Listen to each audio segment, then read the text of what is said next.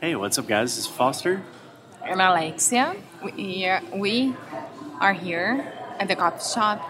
Yeah, welcome to Inglés no Rádio Live. I don't know if you will be able to hear this audio. Maybe there will be too much background noise, but we decided to turn the mics on and see how it goes.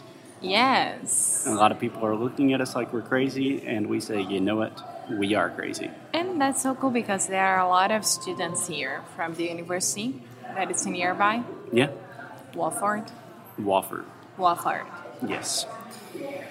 Anyway, so in the first audio we recorded, we did an exercise where instead of just answering a question, you have to answer a question with several responses.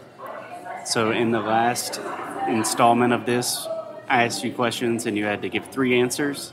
Let's try to take it up a level, really kick it into the next gear, and give four answers. Okay, I'm ready. What do you think about that? I'm ready. Do you want to start or do you want me to start? No, you you start asking me. Okay. So, hmm, let me think. Can you talk about what are four of your favorite websites? Websites. Favorite websites. Um, Yeah. There is. That's really hard because I'm not into blogs that much or things like that. Feel free to interpret this question however you want. If you want to say Facebook, Instagram, that's fine. Wait a second. So I would say is from Jess and Kirby. I think that's the way that I say her name. She's the only blogger that I follow on Instagram and her blog as well. I think that she's really, really cool.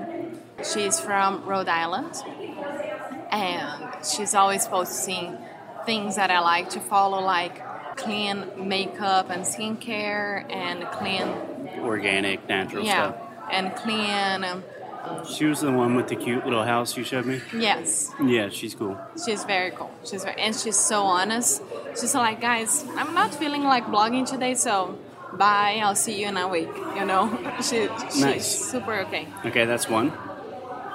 The other three, that's the most difficult one for me. The most difficult question. Yes, Okay, you're on your computer literally almost all day. working. Okay, apart from work, what websites do you go on? I can probably point okay, you in the right direction. Uh, global.com. that's, that's- one of your favorites. No, It's it's not my favorite, but I, I check it every single day because I want to know what's happening in Brazil. Anthropology, So Urban Outfitters. No, anthropology for sure. I go there. Nordstrom Rack Okay, and Sephora. okay. Any extras that are not clothing, makeup related? I can't remember. That's cool. I can't remember. Yeah. I'm sorry. No. I'm sorry. No wrong answers here. cool. Do you want to ask me a question?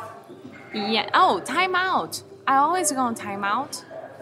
Timeout.com Yeah. slash For Porto. travel, food, that kind of stuff. Yeah. Yeah, timeout's cool. It's very cool. So, you. Mm, can you talk about four places you would like to go on vacation?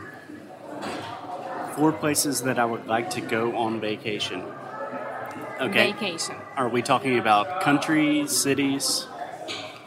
Cities. Okay, cities, and are we talking about realistic, like this year or anywhere? Let's you, you have you had to answer four. So two realistic and two non-realistic. They're all realistic. No, you I can understand. Go wherever the hell Yeah, I want. You understand. Okay, so I will give you four places that I don't. Maybe I will go to one of these this year, but four places that I'm really considering going This this, the next year. 2020. Yeah. Oh, he's so cute. Cute little baby walking by. Cute little baby. Ah, that's Jib. Huh? I know that baby.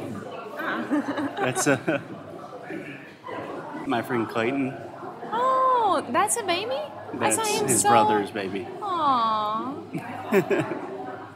okay. Okay, four places that I want to go in 2020 cities. The first would be Bankso. And if I'm not mistaken, Bankso is in. Geor- No, it's not in Georgia. It's there's a King Charles. No, it's not. Yes, it is. Is it? Yeah.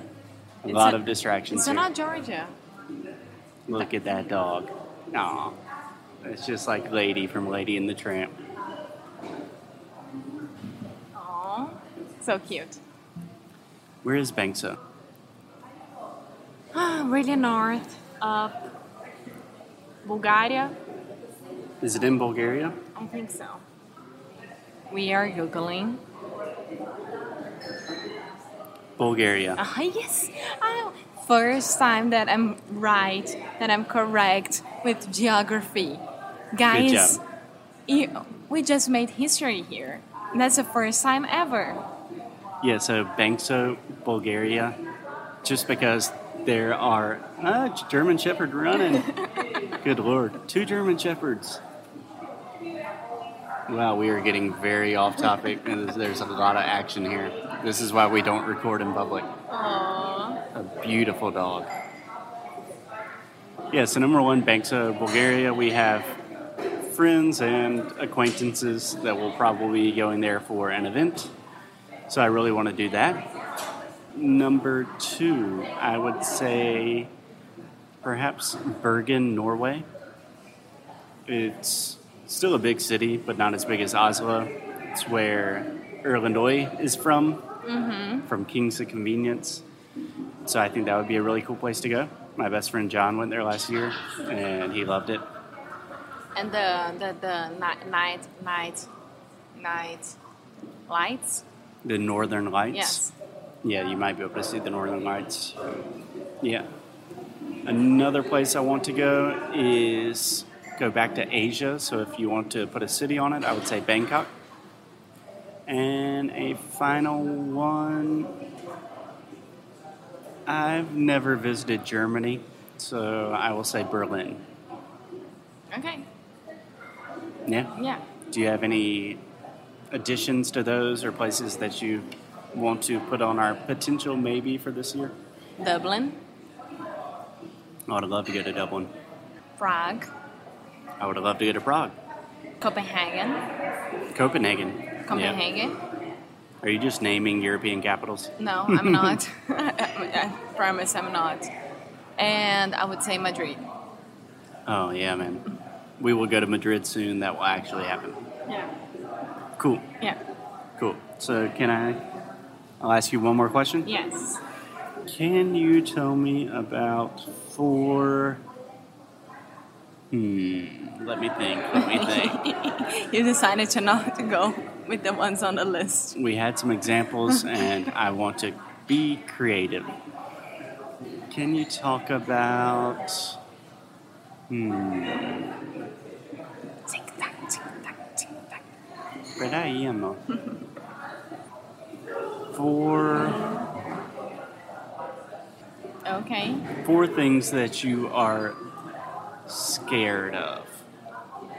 Spiders, snakes, gators, and sharks.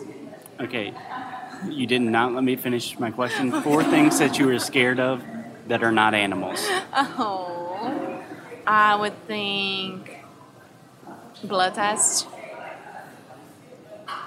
shots, flu shots. Shots and blood tests. That's just one. No, it's not. It's you're scared of the needles. You're not scared of the lab results. I am scared of the lab results. Yeah, but you know what I mean. So needles, not animals. Can I say bee? Bee is a really really scary one. N- n- no, not living things. Situations, perhaps? Yes. So I'm scared of being um, Uber all by myself with um, male driver. I am scared of that. That's fair. I am scared of really tiny alley- alleys. Really tiny what? Alleys. Alleys. Yeah. Yeah, alleys. Alice. So that first sound is the ah sound, just like cat, hat, Alleys. master, just alleys. Alice. So the second sound is e, just like e, myself, McCoy's, and then you have the z, Alice. alleys. Alleys. There we go. And Alleys are airplanes. small streets. And airplanes. Yeah, so you're a little bit claustrophobic. Yeah, uh, with the alley alley thing, it's like I I can't get out of that place, and I really really scared of someone following me or Right. It's a mix of being claustrophobic and getting robbed or something. yeah. All right. That's a bad thing about growing up in Rio. So Yeah, totally understandable. I think that's good for today. Do you want to go back out in the wind? yes, you need to go to the gym. I don't need to, but I want to. bye Bye. bye, Beiju.